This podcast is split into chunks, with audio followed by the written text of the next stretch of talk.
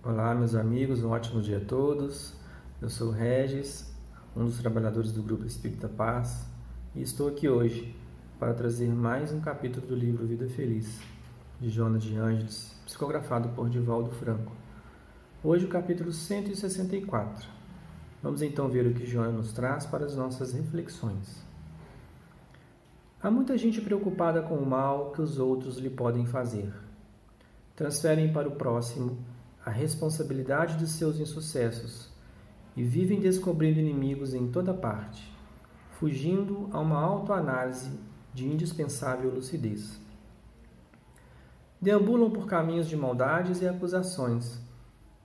Com tal conduta, ferem, prejudicam, perturbam os outros e não se dão conta do mal a que se entregam e movimentam desacisados. O mal que reside em cada indivíduo, este sim, torna um homem mau que se torna um elemento pernicioso no contexto social. Bem, meus amigos, está claro aqui para nós que João está nos alertando sobre nossa conduta de fugirmos da nossa responsabilidade em nossos atos e, pior ainda, de transferir a nossa responsabilidade para o outro.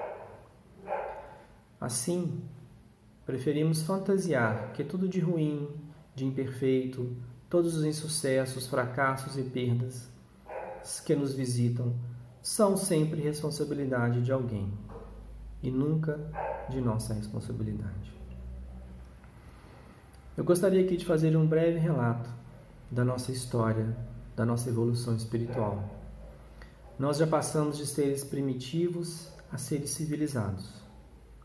Nós já tivemos avanços físicos, intelectuais e morais. Nós já deixamos de lutar como animais pela nossa sobrevivência. E hoje buscamos criar melhores condições de sobreviver, não só para nós, mas para toda a sociedade. Há cerca de dois mil anos, Jesus trouxe para a terra o amor pelas criaturas. E essa semente foi plantada ao nosso redor. E passamos assim a entender que sem o amor, nenhum avanço intelectual ou físico seria sustentável. Passamos a perceber que ferir o outro é ferir a si próprio. E descobrimos que amar a Deus é amar o próximo. Ao longo da nossa evolução espiritual, tivemos várias revelações vindas dos céus, e desde, desde o momento que nos tornamos capazes de compreendê-las. Nós recebemos os Dez Mandamentos, nós recebemos os ensinamentos de Jesus, e bem recentemente, nós recebemos os ensinamentos dos benfeitores espirituais através do trabalho da codificação espírita, coordenado por Jesus.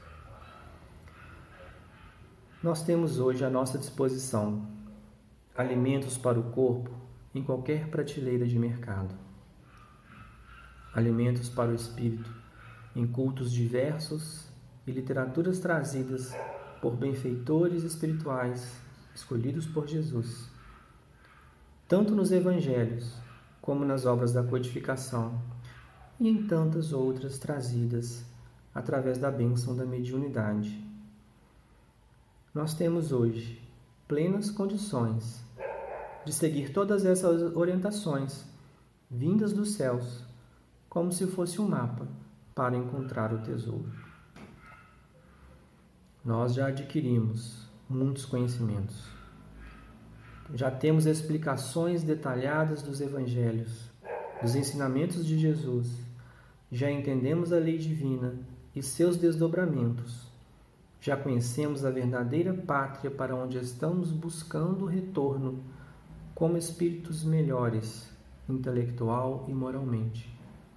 Ou seja, temos todo esse conhecimento na palma da nossa mão. E o que fazemos com todo esse conhecimento adquirido?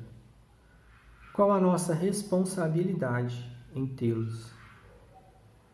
Não podemos deixá-los guardados em estantes, gavetas, armários.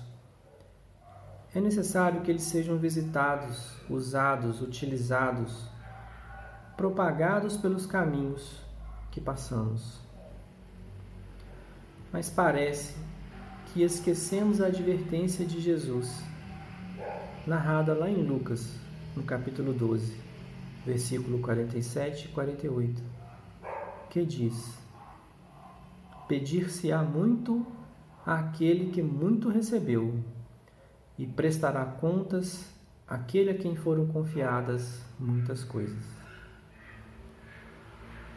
Então Jesus está nos alertando que diante de todo o conhecimento recebido, de tantas instruções vindas dos céus, é importante que a gente lembre que também recebemos na mesma proporção a responsabilidade de utilizar esses conhecimentos para o nosso bem e o do próximo. É nossa responsabilidade colocar esses ensinamentos em prática todos os dias, inseri-los na sociedade em que vivemos. Como disse Joana no capítulo de hoje, até quando vamos fugir de uma autoanálise que nos recordará a devida lucidez? Pois já sabemos, já temos ciência de que nossos insucessos são nossos frutos, são nossa responsabilidade. Se tivermos de apontar ou acusar, que o façamos diante de um espelho. Não vamos repetir a conduta dos antigos fariseus, apenas repetindo palavras aprendidas sem a preocupação de colocá-las em prática.